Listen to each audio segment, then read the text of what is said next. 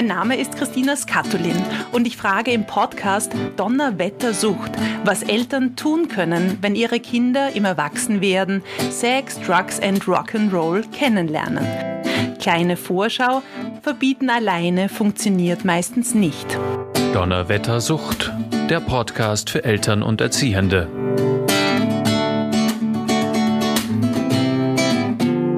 Willkommen bei Donnerwettersucht. Das Wort, der Begriff Jugendamt löst sicherlich bei vielen von uns gemischte Gefühle aus. Wir wollen uns in dieser Episode anhören und erfragen, wo und wie das Jugendamt Eltern und natürlich auch Jugendliche unterstützen kann. Das von mir genannte Jugendamt wird übrigens Kinder- und Jugendhilfe genannt. Wir werden heute der Frage nachgehen, wie kann mir das Jugendamt helfen? Das darf ich unsere Expertin fragen. Sie ist seit 2003 Sozialarbeiterin bei der Wiener Kinder- und Jugendhilfe. Sie leitet die Regionalstelle Soziale Arbeit mit Familien für den 13. und 14. Bezirk. Nebenberuflich ist sie Lehrende an der FH Campus Wien. Willkommen, Magistra Regula Mikl-Schnitzer. Hallo. Hallo, ich freue mich. Wir sind wie immer digital miteinander verbunden, sehen uns am Bildschirm gegenseitig. Liebe Regula, hören wir uns nun gemeinsam die Nachricht auf unserer Podcast-Mailbox an. Ja, hallo. Und zwar äh, rufe ich an, weil mein Sohn äh, ist jetzt 14 und ich mache mir derzeit relativ große Sorgen um ihn. Er tut sich irrsinnig schwer in der Schule und ähm, nimmt auch eigentlich gar nicht mehr teil, habe ich das Gefühl. Ähm, ja, lange habe ich mir gedacht, dass er sich zumindest mit Freunden trifft, aber jetzt habe ich da herausgefunden, dass er eigentlich mit denen kifft. Ähm, und wenn ich irgendwie probiere, mit ihm drüber zu sprechen, kriege ich eigentlich nur batzige Antworten. Und er hält sich an nichts, was wir uns ausmachen, wenn er überhaupt zustimmt zu dem, was wir uns ausmachen. Ähm, ja, und langsam habe ich das Gefühl, das geht so einfach nimmer. Ich brauchte echt dringend Unterstützung. Ähm, ja, und zusätzlich ist es auch so, dass meine kleine Tochter acht ist und die kriegt das alles mit und das tut ihr ja auch einfach auch nicht gut. Äh, ja, und meine Frage wäre, wie können wir da jetzt weiter tun? Ich würde mich über einen Rückruf sehr freuen. Dankeschön. Regula, wir haben hier eine alleinerziehende Mutter. Ihre Kinder sind in ganz unterschiedlichen Entwicklungsstufen. Die Mutter findet keinen Zugang zu ihrem 14-jährigen Sohn, der auch mit seinen Freunden kifft, kommt auch noch dazu. Sie ist ratlos, verzweifelt und weiß nicht, wie sie weitermachen soll. Was ist so dein erster Rat aus der Praxis? Ähm, ja, also erster Rat ist immer schwierig, weil wir haben auch nicht den ersten Rat, der dann gleich super hilft und alle Sorgen löst, weil hinter so einem ähm, Anruf stehen ja immer schon, schon viel, da haben die Eltern oder jetzt gerade diese Mama sicher schon viel, viel nachgedacht, viel auch so herumgefragt, viel recherchiert im Internet. Und im, im ersten Anruf, wenn es jetzt bei uns zum Beispiel beim Journaldienst so ein Anruf kommt, wird der Schnalldienst immer mal nachfragen und zuhören und versuchen, sich mal so einen Eindruck zu verschaffen. Auch so ein bisschen abfragen, wie ist denn sonst die Lebenssituation von, von dem Jugendlichen und von der Mama und von der kleinen Schwester, nämlich einfach um sich mal ein Bild zu machen, damit man auch gut weiterraten kann. Ja, weil ja da, da gibt's ja noch viele Bereiche in einem Leben von, von so einem Jugendlichen, ja, bei einem Burschen jetzt in dem Fall, da geht's auch um Schule, in welcher Ausbildungssituation steckt er und wie tut er sich damit, ähm, wie ist so der Freundeskreis, wie ist so das Verhalten daheim, wie ist dem, da gibt's ja eine kleine Schwester, wie, wie, wie tut er mit der kleinen Schwester, welche auch so, was gibt's an, an, an positiven Situationen noch? Also wenn man nachfragt, also mir hat eine Mama erzählt, ihre Tochter eben macht genau diese Dinge, aber ja, nein, bei der Französisch-Schularbeit war sie und die hat sie dann super geschrieben, ja, obwohl sie sonst im Homeschooling ganz wenig teilgenommen hat. Also die Kinder haben ja oft von ihren Eltern schon so viel mitbekommen, also jetzt in den Jahren davor, bevor diese Pubertät mit all ihren Auswirkungen und Auswüchsen, die das haben kann, eingesetzt hat, dass sie das ja trotzdem immer noch in sich tragen und da trotzdem noch Fähigkeiten haben zur Lebensbewältigung, und ähm, eine Bindung an ihre Eltern haben, die die Eltern jetzt so vielleicht nicht spüren können, aber die ja trotzdem da ist. Regula, du hast jetzt die Lebenskompetenzen angesprochen von dem Mädchen, die hat das in sich, dass sie sagt, hey, ich funktioniere offensichtlich bei der Französisch-Schularbeit. Unser Bub hier, der Jugendliche, 14-jährig, ich, mein Gefühl ist, dass der nichts für die Schule macht. Der kommt aus seinem Zimmer wahrscheinlich gar nicht raus und die Mutter kann ja nicht ihren 14-jährigen Sohn plakativ gesprochen sich über die Schulter legen und sagen, komm, jetzt gehen wir ein bisschen raus oder jetzt kiff weniger, jetzt, ich sag das extra provokant und wir gehen ein bisschen spazieren probieren. Ich glaube, die ist ganz verzweifelt und, und fühlt sich auch ein bisschen alleine, alles in allem. Ja, und man muss sagen, sie hat das ja sicher alles schon probiert. Also sie hat sicher versucht, ähm, ihn zu motivieren, aufzustehen, ihn rauszuholen, ihn auf Spaziergänge und Ausflüge mitzunehmen. Die Eltern haben schon ganz viel immer probiert und sind dann ja schon deswegen auch recht verzweifelt, weil all die Dinge, die früher funktioniert haben, die funktionieren nimmer. Und das ist so ein, ein Zeichen auch dieses Lebensalters, ja, dass Jugendliche plötzlich nicht mehr so, wie wenn sie so im Volksschulalter, manchmal auch so mit elf, zwölf noch sind, wo das Ganze ganz wichtig ist, was die Eltern sagen und wo sie so ganz gut so im Austausch stehen mit den Eltern oft noch, dass das dann sehr schlagartig weg ist. Und dass in dem Alter, wenn sie dann so eben 13, 14 werden, plötzlich die Freunde. Es zählt, was die Freunde und Freundinnen sagen. Es zählt, was ich im Internet auf den sozialen Medien finde. Das wird plötzlich total wichtig. Und das, was die Eltern sagen, wird eher so mit, so, mit großem Misstrauen betrachtet und, und, und mit Ungläubigkeit, ja, und mit Ablehnung. Und je mehr wir als Eltern dann versuchen, da nachgehend zu sein und dran zu bleiben und reden und reden und reden, umso mehr machen die die, die Ohren zu und wollen gar nichts mehr hören. Und dann ist es so, man meint es total gut und eigentlich bringt man das Kind, den Jugendlichen, ich meine, für uns bleiben sie dann die Kinder, auch wenn sie dann schon so große ähm, Jugendliche sind, wo man sieht, die gehen aufs Erwachsenenleben zu, ähm, wo die sich einfach so zurückziehen dann, weil sie auch nicht wissen, äh, wie sie dem jetzt begegnen sollen, ja, weil auch in dem Alter sind sie einfach noch nicht erwachsen ähm, und können sich auch noch meistens nicht so gut ausdrücken wie als Erwachsene. Sie, ihnen fehlen dann auch die Argumente.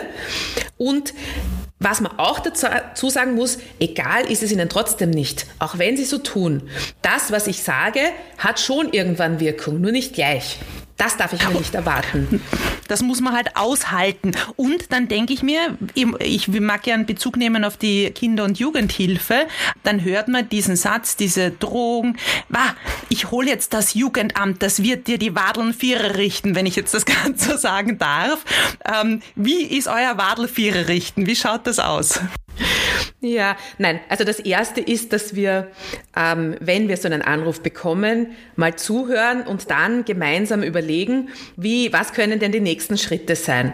Das, was wir auf jeden Fall tun wollen, ist mal dadurch, ähm, dass wir erklären, dass wir das, dass sie nicht alleine sind. Also erstens nicht alleine, weil es Stellen gibt, die ihnen beistehen können, aber auch nicht alleine in der Situation. Es ist nicht nur ihr Kind, das sich gerade in einer solchen Situation befindet, sondern wir hören und sehen das relativ oft, weil in der Pubertät jedes Kind oder die meisten Kinder dann irgendwelche Dinge tun, die den Eltern nicht passen und die, von denen sie auch wissen, dass die Eltern das stört. Das gehört dazu. Und natürlich, wenn es dann mehrere Bereiche betrifft, wie nicht in die Schule gehen und kiffen, nicht aufstehen, nicht mehr in Kontakt mit der Familie sein, dann wird es schon so viel. Weil eins könnte man ja hinnehmen, sagen, okay, Schule läuft gerade nicht so gut oder hm, ist halt viel mit den Freunden unterwegs, dafür passt das andere. Aber wir wissen ja als Eltern, wir haben ja Lebenserfahrung und auch wir bei der Kinder- und Jugendhilfe, wir befürchten ja dann ganz viel mehr. Also als Eltern, glaube ich, denkt man sich, die Schulbildung, das ist gelaufen, es werden härtere Drogen kommen. Also wir haben ja auch so Sorge, wohin das noch führt. Und das wollen wir den Eltern rückmelden, dass es total wichtig ist, dass sie ganz klar Haltung beziehen und sagen, du, das ist nicht richtig, was du gerade machst. Aber dass sie nicht sich erwarten, dass das unmittelbar Wirkung zeigt, sondern die Wirkung zeigt sich durch diese konsequente Haltung und durch das Offenbleiben. Wichtig ist neben diesem, dass ich klar Haltung beziehe, aber das Kind nicht nur sozusagen als Backerl mit seinen Problemen sehe und mit dem, was gerade nicht funktioniert, sondern dass ich mir selber auch vor Augen halte, das ist ja mein Kind, zu dem ich ursprünglich immer eine gute Beziehung hatte und da versuche, ähm, das aufrechtzuerhalten, auch wenn ich schon ganz krantig bin. Und das ist das Allerschwerste, ja, die Sorgen und das, der Ärger, ja, und man tut ja alles, ja, und man hat sich ja jetzt jahrelang total bemüht und, ähm, und hat dann das Gefühl, das Kind schmeißt jetzt gerade alles weg. Ja, schmeißt gerade alles weg. Und man, man wünscht sich so eben dann ein Rezept zu bekommen und einen Knopf zu bekommen und, und hat die Erwartung, dass eben die Kinder- und Jugendhilfe vielleicht ein Gespräch führt und dem Kind das ganz klar vor Augen führt, ähm, was das jetzt heißt und dann ändert sich's wieder und man kann wieder zurückkehren zu dem, wie es vorher war, wie es ja gut funktioniert hat. Und da versuchen wir ähm, zu erklären, dass das jetzt so der Weg geht und es, die Vergangenheit, also man kehrt nicht zurück, ja, sondern man findet dann zu einem neuen gemeinsamen Weg, der ein erwachseneres Kind beinhaltet. Und dieser Weg dorthin tut oft so weh und ist so schwierig. Ja. Könnt Und- ihr unterstützen und in welcher Form? Wie, wie kann ich mir Ja, das jetzt vorstellen? Genau. Also ich muss ja sagen, bei uns in den Regionalstellen liegt ja der, ähm, der Schwerpunkt auf der Abklärung von Kindeswohlgefährdungen. Das heißt, wir hören uns ein, also in so einem Gespräch natürlich im Journaldienst das an und verweisen dann oft weiter und sagen, bitte probieren Sie mal, rufen Sie, machen Sie sich einen Beratungstermin im Familienzentrum aus. Die Familienzentren sind am Teil der Kinder- und Jugendhilfe, bieten Beratung in Erziehungsfragen an. Dort arbeiten Sozialpädagoginnen, Sozialpädagogen. Es gibt dort auch immer eine Psychologin oder einen Psychologen, Sozialarbeiterinnen oder Sozialarbeiter, wo man auch mal sich so ein bisschen orientieren kann und gemeinsam überlegen kann, welche, an welche Stellen könnte ich mich noch wenden weil es gibt auch Angehörigenberatung natürlich in dem Bereich, eben beim Verein Dialog zum Beispiel oder bei Kolping, wo man sich einfach auch so fachlichen Input holen kann und, und so ein bisschen, wie gehe ich mit dem Kind dann um, ja, wie, wie sollte ich wie, wie schaue ich auch, dass mein Kind gesund durch diese Phase kommt? Das ist ja auch wichtig. Ja? Ähm, das, was wir tun in diesen ähm, äh, telefonischen Beratungen mit den Eltern, ähm, ist auch äh, ihnen ein bisschen zu empfehlen, weil eben die Kinder werden groß. Das, das sind dann schon Jugendliche und oft funktioniert das eben nicht mehr, was ich jetzt bisher verwendet habe. Dass man da versucht, einerseits so in eine neue Form des Aushandelns zu gehen, dass ich die erwachsenere Seite von meinem Kind anspreche eben und äh, versuche auch manchmal vielleicht ein bisschen zu dealen ja? und, und ähm, eben sehr klar auch dem Kind zu vermitteln, Nämlich in einem ruhigen Gespräch, ja, in einer guten Situation. Was sind meine Ängste und Sorgen und was finde ich richtig und was nicht richtig? Und wie steht das Kind dazu? Sag mir einen, Deal, einen Deal-Vorschlag. Das Dealen klingt gut. Kann ich dann sagen? Ja, ach so, ja, nein, was, was manchmal Eltern machen, ich, ich hatte, ähm, wir hatten eine Fallgeschichte, da war es so, da ist der, der war damals, aber der war noch recht jung, der Bursche, der war so 12, 13 und ist nach einem Schulwechsel dann nicht mehr in die Schule gegangen. Und diese Mutter ich meine, muss man sagen, hat eine bewundernswerte Nervenstärke gehabt, ja, und hat dann zwar schon zuerst alles versucht, was man eben versucht, mit, so, du stehst jetzt auf und verlässt mit mir das Haus, so, ich bring dich zur Schule, oder schimpfen, drohen, ähm, schmeicheln, werben, ja, für den Schulbesuch. Auf jeden Fall hat alles nicht funktioniert. Und sie hat dann ausgemacht und gesagt, okay, ich kann jetzt sehen, es geht für dich gerade nicht, irgendwas stimmt da überhaupt nicht, aber ich mache mir solche Sorgen um dich, dann musst du dich bitte in dieser Phase psychologisch begleiten lassen. Dann gehst du bitte einmal in der Woche zum Psychologen und besprichst das, weil es kann nicht für immer so bleiben. Du kannst nicht jetzt mit 13 sozusagen zu Hause bleiben, ja? Und der Jugendliche oder dieses Kind eigentlich noch hat sich auf das eingelassen und hat dann gesagt, okay, in die Schule schaffe ich es nicht, ich gehe zum Psychologen. Also hat auch viele, viele Gespräche gebraucht und viel Aushandlungsprozess ähm, und hat dann eben ihn dann in dieser psychologischen Behandlung schon auch erarbeiten können, wieder so dieses Rausgehen, Freundeskreis treffen als Anfang. Und das ist ja auch so was, wo man sich dann denkt, der geht nicht in die Schule, jetzt soll er die Freunde treffen, ja, oder er kieft dann nur mit den Freunden. Aber Kinder und Jugendliche brauchen halt diese positiven Beziehungen auch in ihrem Leben, weil sie das stärkt für die Dinge, für die sie Überwindung brauchen. Und wenn man schon mal so aus der Schule rausgekippt ist, braucht man ja so viel Überwindung dafür, dass man es wieder tut, ja. Ja. Genau. Und, und, und aber bei das, das war eine Erfolgs, Erfolgsgeschichte, ja, und das sind die Geschichten ja oft. Ja. Ähm, er hat dann eben zuerst das erarbeitet und hat dann selber so ein Ausbildungsprojekt gefunden, in diesem Fall beim WUK, wo er dann wieder eingestiegen ist. Ja, und jetzt ist er dann in, in, in der höheren, also in der Oberstufe und hat eigentlich wieder angeschlossen als da, als an das, was in den Jahren davor, was er ja konnte, nämlich in die Schule zu gehen und da ein aktives Mitglied zu sein und, und, und, und sich eine gute Bildung zu erwerben. Ja. Ähm, also viele Dinge funktionieren oft. Das, was wir auch am, also, und da versuchen wir den Eltern einfach auch zuerst mal Entlastung zu geben und ihnen versuchen, zu versuchen zu signalisieren, dass sie es nicht so tragisch nehmen. Und die sagen dann immer, ja, ja, ihr habt es leicht, ja, ihr habt ja leicht reden. Und genau, und ich verstehe es total, ja, natürlich. Nur eben, wir können Ihnen auch nur sagen, auch wir haben das Rezept nicht. Ähm, wir sehen uns auch nicht in der Rolle, ja, dass wir dann schimpfen und sozusagen die noch strengeren Eltern sind. Doch das keine Wadel, nicht. kommt doch keine Wadel nein, vorgerichtet nein, werden von euch. Okay. Nein, nein.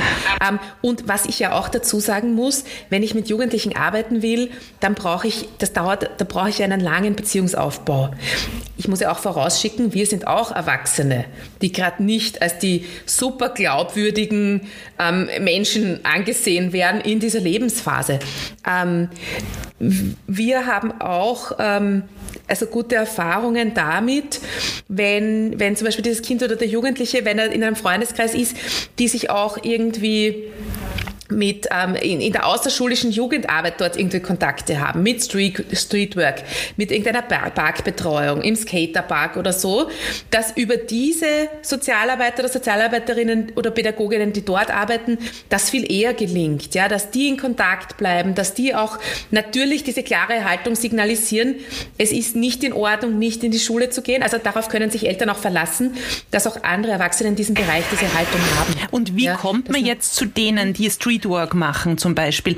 Ähm, sind die dann zufällig dort, wo mein Jugendlicher, meine Jugendliche ist oder wie, wie fädelt man das ein? Ja, also das, das kann ich halt eher so von, von Jugendamtsseite oder von der Seite der Kinder- und Jugendhilfe haben, dass wir ja vernetzt sind in unseren Bezirken mit diesen Stellen und da durchaus im telefonischen Austausch sind.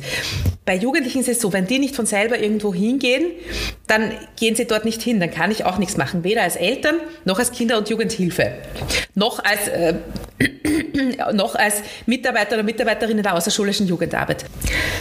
Also man kann weil, die Kinder nicht zwingen, weil ich denke mir immer, oder das Nein. war meine Grundüberlegung für die heutige Folge, habe ich ja. mir gedacht, ah ja, im Notfall rufe ich halt äh, wieder plakativ gesprochen das Jugendamt und die werden dann helfen und durchgreifen. Das, was ich nicht schaffe, das schaffen dann die. Ähm, und da denke ich mir gerade, wenn ich dir jetzt zuhöre, auch ihr könnt jetzt nicht anläuten unten und sagen, lieber Sohnemann von dieser Dame, komm mit. Wir ähm, schauen, dass dir wieder gut geht und das liebevoll, aber mit einem gewissen Druck dahinter. Was wir ja einfach auch wissen, ist, dass das nichts nützt.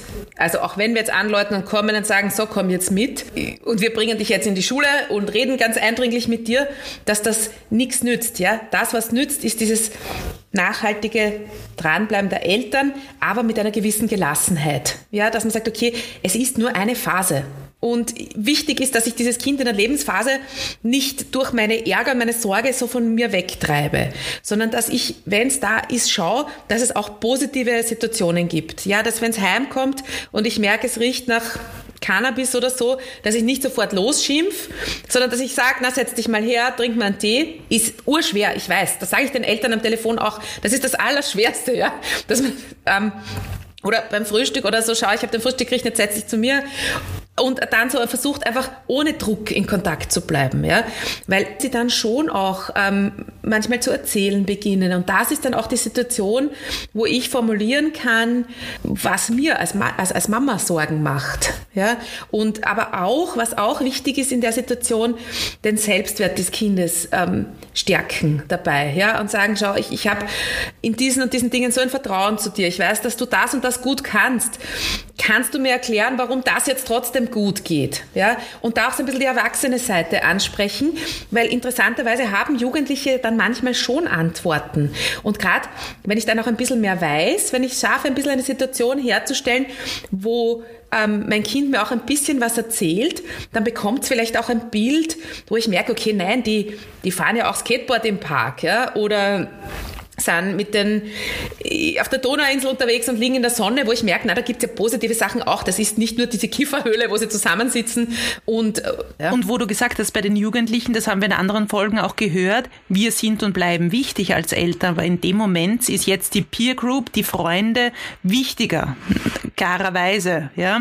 Und, und da, die, die, die Vorbildwirkung von denen, es ist natürlich auch immer, kommt drauf an, wenn ich mir denke, ich, diese Mutter macht sich sicher auch ums, wegen am Kiffen Sorgen Sorgen, da war auch meine Überlegung, wenn ihr dann wisst und gehört habt, ah, der Sohn kifft, muss ich mir da jetzt als Mutter irgendwie rechtliche Sorgen machen, weil es ja eine illegale Droge ist oder bleibt das bei euch, ähm, eh, unterliegt das jeder Verschwiegenheitspflicht? Wie ist das? Wir, wir sind in der sozialen Arbeit und wenn es jetzt auch prinzipiell, wenn wir von Misshandlung zum Beispiel erfahren, eine Anzeigepflicht gibt, ist auch dann immer die Überlegung, ähm, ist es aus psychosozialen Gründen überhaupt gescheit, wenn man eine Anzeige macht? Und also wenn jemand, wenn eine Mutter in Sorge anruft und sagt, ihr Kind kifft, dann würde ich im Traum nicht daran denken, mir zu überlegen, ob ich die Polizei informieren muss oder nicht. Ja?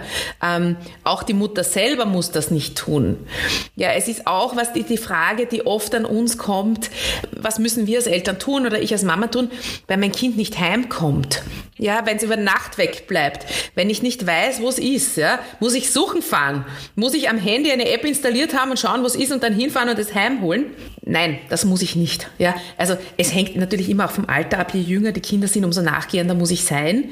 Aber nachdem wir sehen, dass das oft Kinder sind, eben die schon wirklich zu der Pubertät sind, 13, 14, 15, 16 oft, ja, ähm, wenn ich wirklich gar nicht weiß, wo das Kind ist, ähm, ich erreiche es nicht, ich äh, habe auch gar keine Idee, wo es jetzt sein könnte, dann kann ich oder muss ich zu meiner rechtlichen Absicherung eine Abgängigkeitsanzeige machen. Ab welcher Zeit ähm, eigentlich? Entschuldige, ab einer Nacht oder wie lang ist das?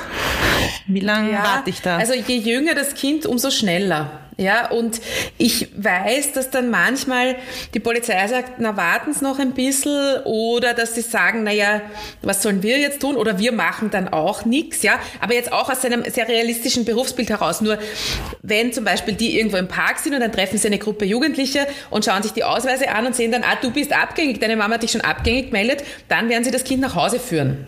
Ja, und dann ist es schon wichtig, dass es ähm, aufscheint. Und dann habe ich auch nachgewiesen, ähm, ich, habe mich gekümmert, ja, und ich kann ja nicht Wien abfahren und schauen, wo es ist.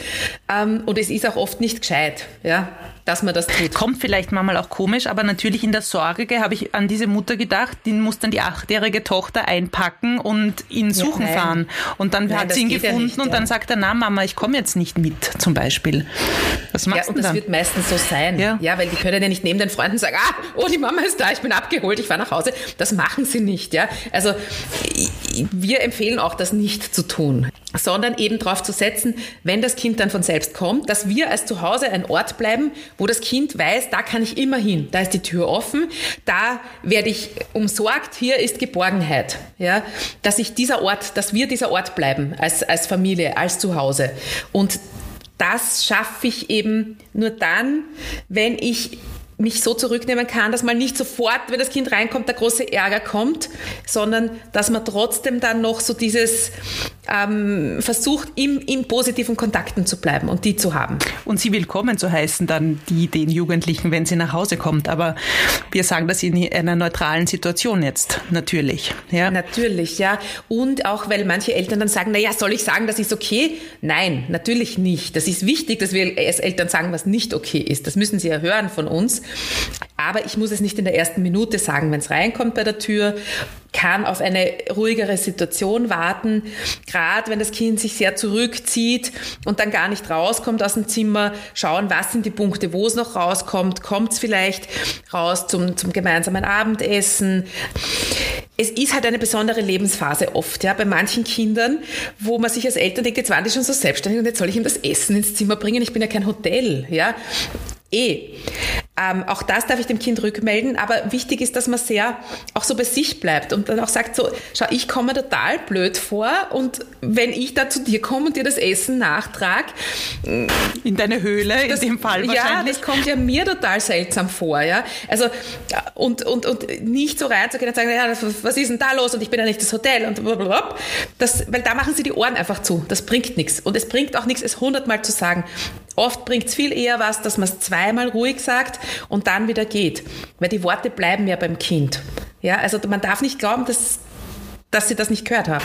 Ja, ja man glaubt immer, ich spreche aus Erfahrung, wenn man es dann öfter wiederholt und das direkt hintereinander, kommt aus dem Impuls heraus, aber bringt oft nicht viel. Ja, aber man will es dann halt so loswerden. Ja. Genau, genau. Und da, wenn ich dir jetzt so zuhöre und mir denke, ich bin in dieser Situation und kann euch jetzt anrufen, ihr prangert mich jetzt nicht an, weil ich als Mutter versagt habe, aufge also so ein Ding des Aufgebens ist es nicht, die Kinder- und Jugendhilfe anzurufen, weil vielleicht überlegen sich das viele Eltern zu sagen, nein, das, dann habe ich einfach meine Rolle nicht erfüllen können, ich traue mich dort nicht anrufen, weil das, das welches Bild gibt es aber, wirft das auf mich? Ja, wir Eltern sind ja immer gut in dem, die Verantwortung als erstes bei uns selbst zu suchen. Und wenn mein Kind in der Schule schlecht ist oder eine Logopädin braucht oder sonst irgendwas, dann denke ich mir, ich habe in dieser und jener Entwicklungsphase war ich nicht gut genug. Ich habe nicht genug Zeit, ich habe zu viel Zeit, ich bin zu wenig da, ich bin zu viel da. Und es ist nicht die Schuld der Eltern. Ja, das, das ist es nicht, sondern die Eltern geben ihr Bestes und das Kind testet aus. Ja? und probiert aus und probiert sich selber aus. Auch da kann ich nur wieder schauen, was braucht mein Kind jetzt und vielleicht braucht es was anderes, als ich bisher versucht habe und vielleicht braucht es eigentlich, dass ich mich jetzt auch ein bisschen zurücknehme und zurückziehe ähm, und ein bisschen Raum gebe. Aber, also, und auch uns anzurufen ist nie ist nie was Schlimmes, ja. Also das, was dann, ich glaube, dass die Erwartungen an das, was wir leisten können, oft viel höher sind, ja, als das, was wir tatsächlich dann tun können, ja auch wir können nur den Rat geben, was wir schon auch oft sagen, dass die Eltern sich selbst unterstützen lassen in dieser Lebensphase. Ja? Und also bei uns der Anruf ist mal ein Beginn und wir werden den Eltern dann Stellen sagen, an die sie sich wenden können. Ja? Wenn man sagt, Manche suchen sich dann auch selber eine Psychologin oder so und sagen, ich brauche ein bisschen ein Coaching in dieser Phase, weil das ist ja das Schwerste, das aushalten zu können in dieser Phase und da die Nerven nicht zu schmeißen. Ja. Gerade wenn ich dann auch noch ein, ein, ein, jüngeres, ein jüngeres Mädchen zu Hause habe, so wie die Mama, die da angerufen hat, ich muss ja für die auch Kraft haben und die soll ja auch nicht nur den, im Dauerkonflikt leben, den ich da mit dem Großen habe. Ähm, und mich in meiner Verzweiflung erleben deswegen ist es wichtig, dass ich schaue, was stärkt denn mich als Mama? Ja, wo habe ich meine Inseln, wo ich Erholung habe, wo ich Kraft schöpfen kann? Das darf man auch. Man muss dann nicht die ganze denken und, und sozusagen mit all der Kraft bei dem großen Kind bleiben und all die Energie, den Fokus dort haben. Das muss ich nicht, ja, sondern den Fokus muss ich als allererstes bei mir selber haben, weil ich muss mich um mich kümmern und ich muss als Mama einigermaßen fit und stabil bleiben. Und dann habe ich die Kraft für diese Konflikte und diese Lebensphasen, in denen meine Kinder sich befinden. Das heißt, ich darf mir Zeitinseln verschaffen, wo ich mit einer Freundin was trinken gehe. Ich darf äh, laufen gehen und Sport machen. Ich darf auch mal den Kindern sagen, bitte so jetzt ist Schluss, ich mag mir jetzt in Ruhe einen Film anschauen, ihr geht jetzt schlafen und geht oder geht's mal in eure Zimmer. Ja, ich muss nicht immer verfügbar sein und immer springen und das haben wir ja als Eltern oft, ja, als Mama in der vollen Verantwortung, in jeder Minute, den ganzen Tag, ja. Und so ist das nicht. Und gleichzeitig kann ich mir auch fachlichen Support und jetzt so ein bisschen ein Coaching holen. Bei Stellen, so wie eben Verein Dialog, die auch Angehörigenberatung anbieten, die auch den Eltern telefonischen Support anbieten, dass ich mich auch orientieren kann. Und vielleicht schaffe ich es auch, wenn ich mir ganz große Sorgen mache und das Gefühl habe, dass das Suchtverhalten von meinem Kind ist so so extrem.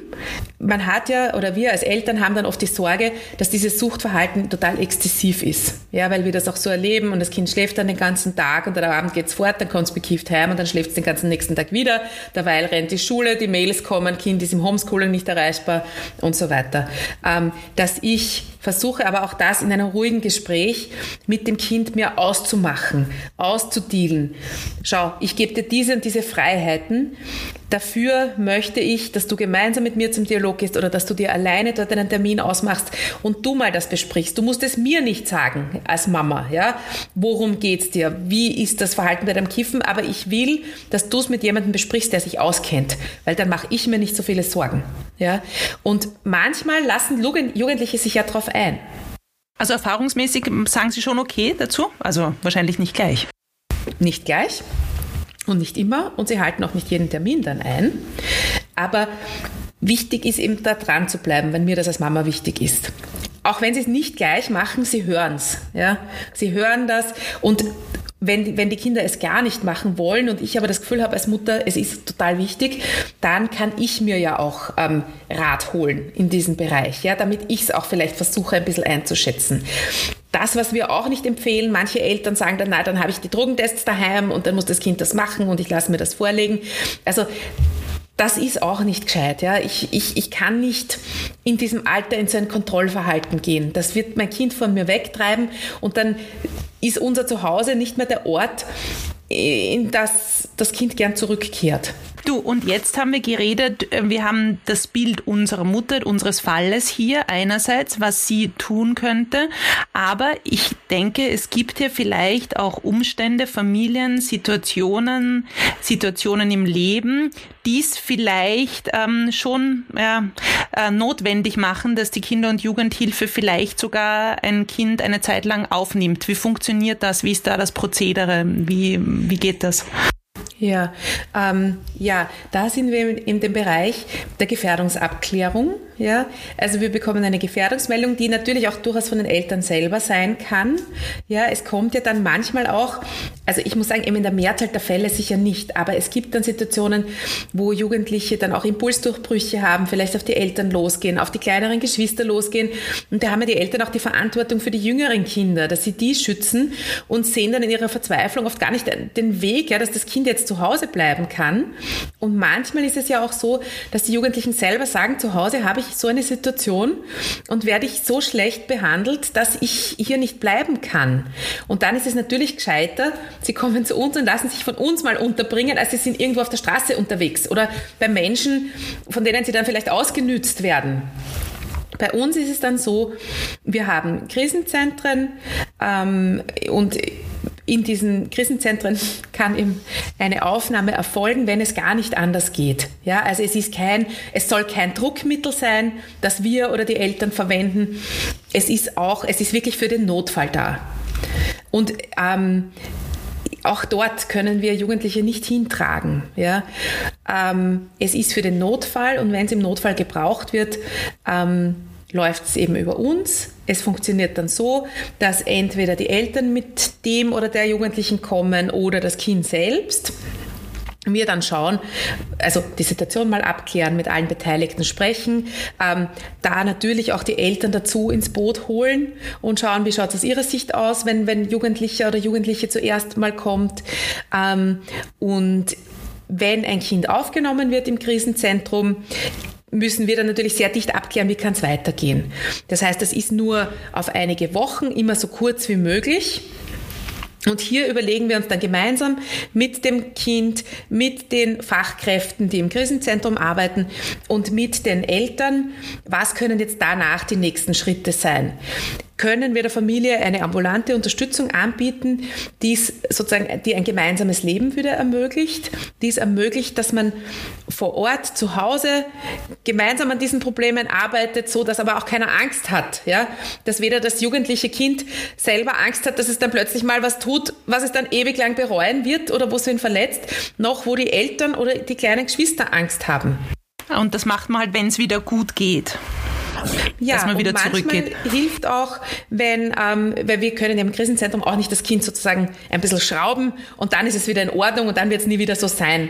Genau, dass das funktioniert nicht. Das, aber manchmal ist es möglich, oder man muss sagen, in den meisten Fällen, ja, wo Kinder in den Krisenzentren sind, ist es danach möglich, dass sie in die Familie zurückkehren und dass wir mit einer ambulanten Hilfe, sei es die mobile Arbeit mit Familien, sei es Prosot, sei es die Familienhilfe plus der Caritas, die dann in dichter, hochfrequenter Betreuung mit der Familie auch vor Ort zu Hause arbeiten und genau an diesen Dynamiken arbeiten. Ja. Wie kann das wieder besser funktionieren? Aber da denke ich mir jetzt ein bisschen, Entschuldige, jetzt, jetzt habe ich unterbrochen, ich mache noch kurz ein bisschen zurückgehen. Ähm, das ging jetzt so ein bisschen wie auf, oh, geschafft. Das ist eine, eine, eine sehr schöne Geschichte, wie, wie du das beschreibst und du wirst das ja auch wissen, dass das gut ausgeht.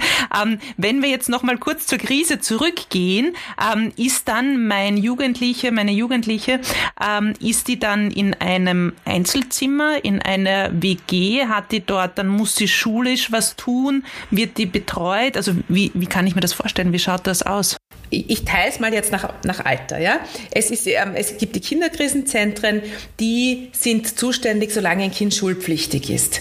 Und für die Kinder, die nicht mehr schulpflichtig sind, ist es der Jugendlichenbereich, wo es ähm, ein Krisenzentrum für Mädchen, für jugendliche Mädchen gibt und äh, Krisenzentren für jugendliche Burschen. Das, was die Jugendlichen, die Eltern haben ja die Hoffnung, dass wir dann, bei uns sind sie dann total brav und dürfen nicht raus und dadurch wird alles gut. Das ist natürlich nicht so. Es ist eine altersentsprechende Versorgung. Das heißt, wenn die jugendlich sind oder je älter sie sind, natürlich dürfen die raus und Freunde treffen. Ja. Was wir von ihnen schon verlangen, ist, dass sie ihrer Schule oder ihrer Ausbildungspflicht nachgehen. Nur genauso wie die Eltern ja keinen Zauberstab haben, haben wir den auch nicht. Die können bei uns genauso gut abbiegen und nicht in die Schule gehen, ja, und genauso gut nicht zurückkehren und im Krisenzentrum schlafen. Und die Aufgaben sind dann genauso auch dann eine Abgängigkeitsanzeige zu machen. Was die Krisenzentren auch nicht machen können, ist durch Wien zu fahren und das Kind oder den Jugendlichen zu suchen oder die Jugendliche. Also die Verantwortung, ist die dann in dem Moment dann bei euch? Ja, also wir haben ja dann Pflege und Erziehung. Entweder die Eltern unterschreiben das und delegieren uns damit Pflege und Erziehung.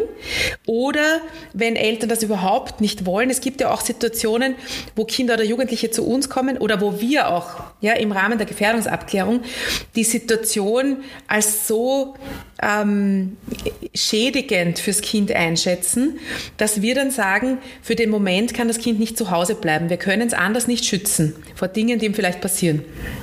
Ähm, und wenn die Eltern hier nicht zustimmen, und es ist ihr gutes Recht zu sagen, ich sehe das völlig anders, ja, ich bin dann nicht einverstanden, dann müssen wir einen Antrag bei Gericht stellen ähm, und haben aber sozusagen dann vorläufig ähm, Pflege und Erziehung, also diesen Teilbereich der Obsorge, der die Alltagsversorgung beinhaltet.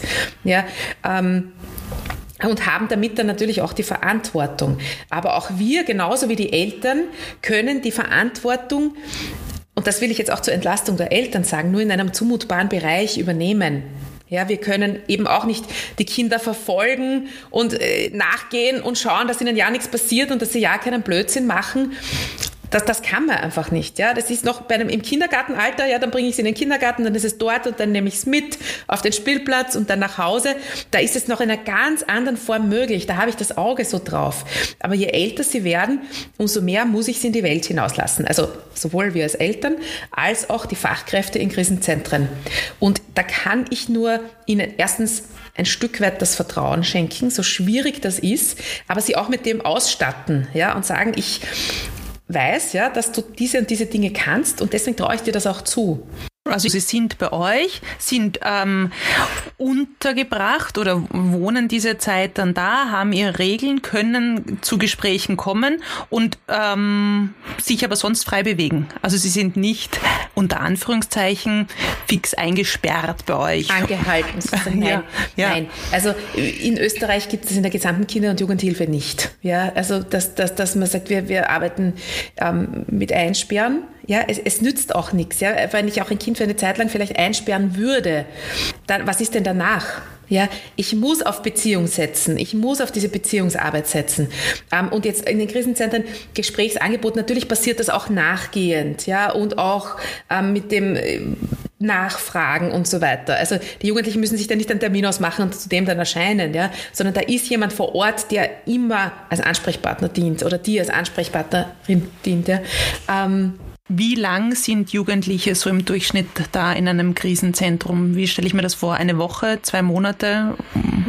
Also länger? So lange, wie, so wie es braucht. Prinzipiell unsere, jetzt sozusagen von unseren ähm, Arbeitsphasen darauf ausgerichtet ist, dass ich spätestens innerhalb von sechs Wochen eine Entscheidung getroffen habe, wie kann es weitergehen. Nicht alleine getroffen habe, sondern gemeinsam mit der ganzen Familie, gemeinsam mit den Fachkräften, die beteiligt sind. Oft geht es sehr viel schneller ja, dass das Kind sehr viel schneller ähm, zurückkehrt in die Familie, weil manchmal kommt es zu Krisenaufnahmen, wenn es so eine, eine Spitze der Eskalation gegeben hat. Ja, wenn da gerade allen die Nerven gerissen sind, dann kommt es zu einer Krisenaufnahme und dann geht es manchmal sehr schnell wieder nach Hause, weil es neben immer wieder stattfindenden Eskalationen trotzdem auch gute Phasen gibt. Das finde ich sehr versöhnlich wieder, weil ich mein, meine Idee war, mein Kind ist dann dort, ich kann immer wieder mich melden, aber das ist schon dann mehr, sehr viele Wochen bei euch. Ja, war in meiner genau. Vorstellung Was so. Was ich auch noch nicht dazu gesagt habe, ist, dass es ja dann wöchentliche ähm, Gespräche gibt. Das nennen, wir nennen das dann die Krisengespräche mit allen, ja, also mit dem Jugendlichen, der Jugendlichen, mit den Eltern, mit den Fachkräften des Krisenzentrums und mit uns, wo wir einmal in der Woche ganz sicher reflektieren, was war bisher, was braucht's, wie kann es weitergehen. Und was natürlich dazwischen auch stattfinden darf und auch soll, sind Kontakte zwischen dem Kind und seiner Familie. Also auch die äh, können telefonieren und also das hängt dann auch immer vom Gefährdungsaspekt da. Warum haben wir das Kind, also auch ihr Jüngsten, warum haben wir das Kind im Krisenzentrum? Aber gerade wenn ich jetzt so an die Jugendlichen denke, wo es auch so um Eskalationen geht zu Hause, ähm, ist es ja auch oft gut, wenn sie dann das Wochenende zu Hause sind und dann auch ins Krisenzentrum zurückkommen und reflektieren dort, was kann denn ich auch tun, ja, und wie kann ich auch dazu beitragen, dass die Situation zu Hause ruhig bleibt und wie kann ich auch lernen, meine Bedürfnisse so zu formulieren, dass ich schon viel früher sagen kann, mich stresst das so, wenn das und das stattfindet. Und nicht warten muss, bis ich dann plötzlich den mega Wutanfall kriege und das, den Tisch umschmeiß und aufs Sofa springen oder sonst irgendwas, sondern vorher schon sagen kann, lasst mich jetzt, ich brauche jetzt zehn Minuten Pause für mich, weil ich schon so wütend bin. Genauso reflektieren die Eltern das auch mit uns ja? und auch in diesen Krisengesprächen dann gemeinsam. Was können Sie dazu beitragen und auch wir, was können wir dann dazu beitragen? Welche Hilfestellung können wir anbieten? Ich muss dazu sagen, in der Mehrzahl der Fälle kommen wir ja ohne Krisenzentrum aus. Und gerade wenn so Eltern, die aktiv da nach Hilfe suchen, sind dann nicht einmal wir involviert. Ja, weil, weil es eben dann keine Gefährdungsabklärung braucht, sondern dann ist wirklich dieses Weiterverweisen an andere Beratungsstellen, wo einfach die Eltern dieses bisschen das Coaching und den Support kriegen. Das finde ich eine sehr schöne Spanne jetzt, einen sehr schönen Bogen hast du gemacht zu unserer Mutter von, vom Beginn, die uns angerufen hat. Das heißt, diese Mutter kann kostenlos bei der Kinder- und Jugendhilfe anrufen, selbstverständlich beim Verein Dialog, wie wir auch wissen, und sich einmal Beratung holen. Das heißt, aus deiner Expertise heraus, wenn du den Fall hörst, sagst du primär, sie soll sich einmal Hilfe holen, die Mutter, damit sie auch irgendwie ihre Sorge sich von der Seele reden kann. Ja, also das eine ist eben die Sorge von der Seele reden und das andere ist, dass Eltern ja dann schon auch wissen wollen, wie soll ich denn weiter tun. Und ähm, genau das ist auch, also ich finde da die, die, die Sozialpädagoginnen und Sozialpädagogen im Krisenzentrum wirklich sehr, sehr gut. Ja, die sind auch eben vom Fach ja, in der Erziehungsberatung, ja, ähm, die dann auch sozusagen im Nachfragen, ja, die, die Eltern selber sind ja die Experten und Expertinnen für ihre Kinder, die wissen am meisten über sie. Ja, also viel mehr als wir. Ich meine, die Jugendlichen wissen dann am meisten über sich selber, aber die zweiten sind dann schon die Eltern, äh, nach den Freunden und ihnen selber. Ähm, aber es gibt es so nicht allgemeine Ratschläge, aber dass man dann auch so überlegt, in was kann man probieren, wo kann man sich zurücknehmen, ohne dass man rechtlich da in einen Bereich kommt, wo man sich denkt, ich habe meine Verantwortung nicht wahrgenommen, wo kann ich aber auch so weit locker lassen, dass mein jugendliches Kind auch wieder den Schritt auf mich zugehen kann. Wenn ich zu sehr bedränge, das wissen wir eh von uns selber, wenn man zu sehr bedrängt wird, kann man nur noch zumachen. Ja? Da muss ich Raum geben und dann kann es wieder kommen. Und dass ich trotzdem nicht vergesse, dass da sage ich immer wieder, dass man trotzdem versucht, gute Erlebnisse miteinander zu haben. Auch wenn ich weiß, morgen geht das Kind wieder kiffen, dass man trotzdem ein gemütliches gemeinsames Abendessen hat vielleicht und einen Film schaut oder so, dass es dieses Positive, was uns ja verbindet und was das Band zwischen uns aufrechterhält, trotzdem gibt. Wenn es auch mit einem Jugendlichen halt nicht mehr ganze Tage sind, die man gemeinsam verbringt, sondern dann sind es ein paar Momente, wie du das jetzt ja, beschreibst. Das die, verändert sich auch. Ja. Mhm. Das verändert sich so. Das ist auch so dieses, was ich meine, so mit neuen Aushandlungsprozessen und mit einem, die Beziehung verändert sich und damit verändert sich auch der Kontakt, den wir haben zueinander. Und manchmal habe ich ein paar ganz intensive Austauschminuten, aber mein jugendliches Kind wird nicht mehr mit mir auf den Tag oder vielleicht nicht mehr mit mir auf den Tagesausflug mitkommen. Außer ich überlege mal was Besonderes, aber es geht auch nicht jedes Wochenende, ja. Am Semmering Mountain Cars fahren, dann fahren sie vielleicht doch mit. Aber eben, ich habe ja Alltag, ja. Und da reichen oft wirklich auch kleine Momente, die dem Kind, aber auch mir, die in mir wieder dieses warme Gefühl erzeugen, dass ich sehe, nein, es ist schon immer noch mein Kind, ja, dass, dass, dass da, und, und die Liebe zwischen uns gibt es schon immer noch dass wir dieses, dieses Verbindende dann auch in vielleicht nur ein paar Momenten ähm, leben können. Liebe Regula, wir haben wahnsinnig viel besprochen, Kinder- und Jugendhilfe angesprochen, das gemeinsame Leben mit unseren Jugendlichen. Ähm, ist von deiner Seite noch was, wo du sagst, hey, von der Kinder- und Jugendhilfe aus, das will ich noch den Eltern, den Erziehungsberechtigten mitgeben? Also ich muss eine Elementarpädagogin zitieren, wo, wo mein Kind im Kindergarten war, die immer gesagt hat, es ist alles nur eine Phase. Und das, muss ich sagen, trägt mich bis heute sehr gut durchs Leben. Es ist nur eine Phase. Es geht vorüber. Das sind grandiose Worte, die ich mir auch ganz oft als Mutter sage. Liebe Regula, ich danke dir sehr für dieses grandiose, aufschlussreiche Gespräch. Liebe Zuhörer, liebe Zuhörerinnen, wenn auch Sie eine Frage an uns haben, unsere Podcast-Mailbox ist immer für Sie da unter 01 205 552 502. Liebe Regula, Dankeschön und bis zum nächsten Mal bei Donnerwetter Sucht. Wenn Sie Beratung und Unterstützung suchen, dann wenden Sie sich unter der Telefonnummer 01 205 552 502 an den Verein Dialog oder informieren Sie sich unter www.sdw.wien. Dieser Podcast wurde finanziert vom Institut für Suchtprävention der Sucht- und Drogenkoordination Wien und wurde in Zusammenarbeit mit dem Verein Dialog produziert.